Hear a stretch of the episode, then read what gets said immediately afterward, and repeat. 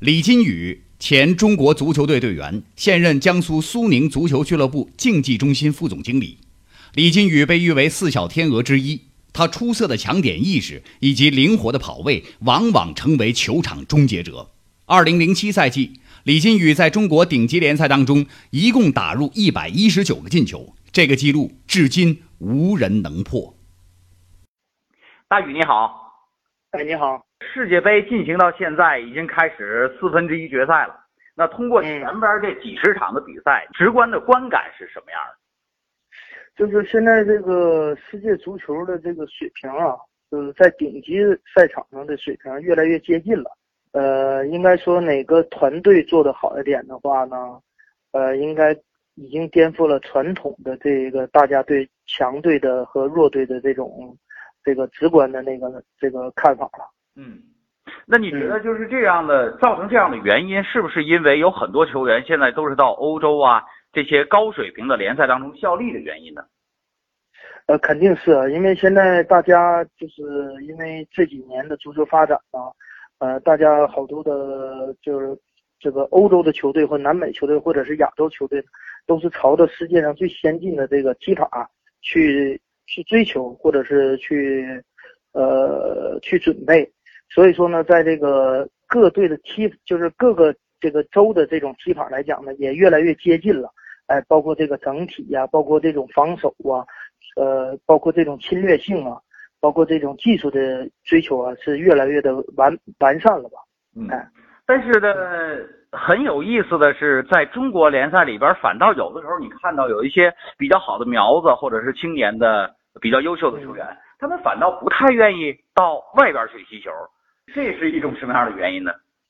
呃，因为首先呢，就是中国的这个足球环境吧，现在确实是非常好，呃，非常好呢，可能也对一些年轻人的这种诱惑也比较大，你知道吗？所以说呢，可能对出国踢球去证明自己的这种欲望啊，呃，并不是很强烈。再一个呢，自身的这个水平呢，大家也可以通过世界杯啊，或者是这个奥运会呃这些预选赛的这些情况来对比的话，可能我们的水平确实还没有真正达到这个就是欧洲这五大联赛或者欧洲这种联赛的这种要求吧。嗯。那如果说现在把中国足球队和呃这个世界杯上这些表现比较好的球队放在一块比，好像是不是一个等量级的哈？那我们就看一看我们在世界杯预选赛当中主要碰到这几个对手，就这一次代表亚洲参加的这几个球队当中，哪支球队让你印象比较深刻？他们的优点又是什么呢？呃，这个我觉得还是东亚这两支球队还是比较让人这让我们这种。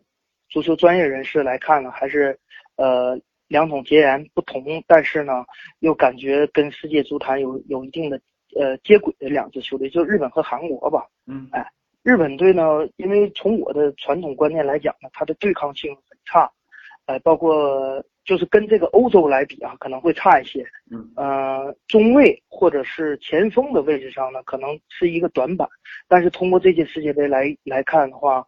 呃，日本队因为这这个特殊位置的球员都是在欧洲踢球，确实，呃，确实进步非常大。在这两个位置上的这个短板，应该算是弥补、弥补、弥补上来了吧？哎，所以说整个在呃对抗啊，或者是那种身体上的这个劣势，并不是很大了。所以说他在整体的表现呢，应该是呃趋于一个一个大幅度一个提高和进步的一个一个一个阶段吧。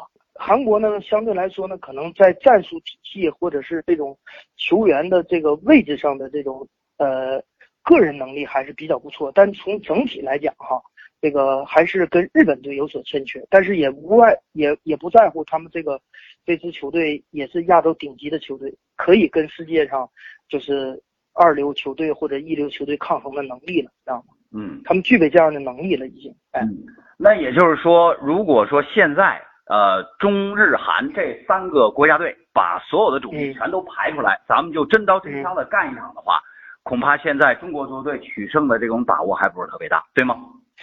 呃，也不能这么说，在特殊的环境下呢，会可能激发出呃各自球队的一种潜能。呃，当然了，如果说中国队在十强赛上可能会战胜韩国队，也可能会战胜这个日本队，但是从这种。呃稳定性来讲，或者是常规性发挥来讲呢，中国队不如这两支球队。哎，嗯，那二零二六年的这个世界杯已经是确定扩军了。那你觉得这样的话，对于中国足球队出现，呃，会有很大的一种帮助吗？呃，我觉得咱们不能光靠政策上的放宽，还是要把自身的这种能力提高了。我觉得这个是非常重要的，因为，呃，名额越多，可能给其他球队的机会也也也也会相对的，呃，机会会相对增大。所以说，我们光靠说扩军来去，就是影响我们这种思想或者是这种这种竞技的要求的话，我觉得这个是，呃，很危险的。嗯，所以说呢，我们觉得，我个人觉得还是要把这几年我们这个包括青训呐，包括我们的联赛啊，一定要走在最正确的这个道路上或轨道上。我觉得这样的话，才可能在二零二六年的时候，我们才有就是更高的一个水准能进入这个世界杯吧。是，那咱们还是说回到这届的世界杯哈，呃，现在已经出现的这八支球队。咱们就捉对儿来看一下，就是当然足球是最难预测的一个项目了哈，但是这尽管这样呢，也得逼着你来做给出一个个人的一些评价。在上半区这边，乌拉圭和法国，你看好哪支球队？呃，从这个这个人员和整体来讲哈，呃，应该是法国还是比较呃优势大一点。拼对对，还是有有优势的。这个他们的。从这个年龄啊，包括他们的整体啊、个人呐，包括他们天才的球员来讲啊，他们应该是出成绩的一届了。嗯，那巴西和比利时呢？我比较看好巴西，因为巴西在往往在世界大赛当中呢，进攻是他们的强项，防守是他们的弱项。但我觉得这届世界杯，呃，巴西的防守确实是给我留下非非常深刻的印象，尤其两个中卫，哎，包括这个后腰。而且这个蒂特这个教练呢，也是在巴西的联赛当中，我也比较了解他，因为他带个带过我曾经非常喜欢的叫科林西蒂安队，嗯，哎，也是以防守见长。所以说呢，我觉得他在这种大赛当中，能把这个巴西这个巨星凝凝聚在为团队而服务的这个前提下，哎，主抓防守，哎，我觉得他的这个这个指导思想还是非常对的。而且在这个世界杯这个这个舞台当中呢。巴西的板凳深度应该算是这个所有球队里边最雄厚的，可能真到这个什么四分之一啊、半决赛啊、决赛的时候，可能往往决定成败的是一些替补球员。我觉得他们的板凳深度，呃，会对这届杯赛会起到很大的作用。嗯，好，那法国和巴西面对面站着的时候，你更倾向于看好谁呢？呃。说句实话呢，这两支球队呢，我嗯，我从情感上来讲呢，我还是比较挺喜欢巴西的吧。嗯，哎，好，哎，那咱们看一看下半区哈，俄罗斯和克罗地亚，你觉得谁能出现？呃，现在呢，这个我个人觉得克罗地亚具备了就是进进前四名的水平。哎，嗯嗯，从整体啊，还有是个人来讲，还是不管是这个战斗精神呐，还是那种。团队的意识来讲，我觉得克罗地亚，呃，具备了这个这个冲击奖牌的那个能力吧。嗯，呃，俄罗斯呢，本来在国际足联就是世界杯开始之前那一期排名当中，他们的排名基本上属于是呃，就是最后这两位的。那这一次借东道主之力，他们表现很好，这个这一点也不可否认。所以他们再往前进到四强里边，似乎有点就会让人大跌眼镜了，是吗？嗯嗯嗯，因为克，因为。毕竟是东道主嘛，这个无限的可能，呃，不是靠竞技水平来决定的。因为在这种杯赛来讲呢，就是大家能保持一个短暂的一个这种竞技水平，还是非常有可能的。而且这个，呃，我也感觉就是这个俄罗斯的球风啊，呃，确实跟其他球队都不一样。他们是靠着就是顽强的这种拼搏精神吧。也只能用这种语言去来评价吧。从战术和角度来，呃，战术和技术的角度来讲，我我觉得他这个水平跟这个世界排名嘛，其实是呃挺接近的。但是他借着这个东道主这个资历啊，他这种这种潜能的发挥，确实可能会让他们再往前再再有一些突破吧。嗯，呃，可是呢，这个俄罗斯有一个比较有意思的现象，就是跟咱们刚才说的不太一样。刚才说的是很多球队呢，很多国家都是把球员送到高水平联赛当中去，但是呢，俄罗斯恰恰相反，他们几乎是呃只有几个球员是在欧洲效力的，剩下都是在俄超效力的。对，啊，那这说明呃俄超联赛自己办的很好吗？呃，他这个俄超的联赛呢，可能跟我们这个中中超联赛的感觉还是比较接近的啊，就是球员的这种个人收入啊，还有说呃国内的这个足球环境啊，都非常比较呃，应该说是比较良好吧。嗯。可能也对这些球员的这种这个出国踢球的欲望也并不是很强。嗯。哎。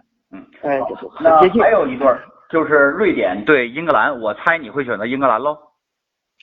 呃，瑞典嘛，这比赛吧，其实我看过两场，其实挺没意思的。然后作为一个球迷来讲，挺没意思。但是他也是一个非常可怕的对手，因为英格兰也确实大热，大热呢也也无外乎就是他聚集了很多年轻，而且呃很就是年轻有为的这个球星吧。嗯。所以说呢，这个可能性呢，我觉得就是会有偶然，但是我觉得百分之六十应该是英格兰吧。好。好，那英格兰如果和克罗地亚碰上的话，你更倾向于看好哪支球队？我看好克罗地亚，我看好克罗地亚。好，对，因为这支球队踢的相对是，呃，比较平衡的，而且球队也有这种超级巨星的坐镇。对，哎，呃，就看这两两支球队，比如说有一些核心球员的停赛啊，会呃可能会胜利的天平会倾向另另外一侧吧。嗯，好，那还有一个问题，那你是咱们中国本土球员当中的射手王，现在在这一届的这个世界杯当中，金靴竞争也比较激烈，像英格兰的这个哈利凯恩，哈利凯恩之间的，那如果说英格兰不能再往前走的话，那恐怕就会影响这个成绩了。以目前情况来看，你更看好谁会获得金靴？呃，从目前来讲，哈利凯恩还是非常有戏的，因为他的点球啊，什么所有球都他来一个人来操办。是，我觉得，呃，很有可能是他。通过观看比赛哈，学到的呃，让你印象最深刻的是什么东西？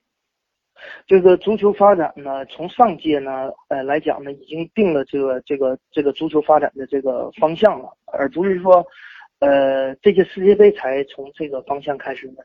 才开始发展，哎，呃，现在呢，给我感觉呢，就是说，嗯，从这个整体上的要求啊，各队的这个要求都非常非常大了，尤其在防守。上届世界杯可能还是一两个人在抢，一两个人在跑，嗯，但是这届世界杯，我感觉所有的球队他们都会整体防守，整体的去逼抢，嗯，哎，我觉得这个在防守上确实是，呃，有了很大的提高，就是全场的压迫，确实是。呃，跟上届世界杯完全不一样了。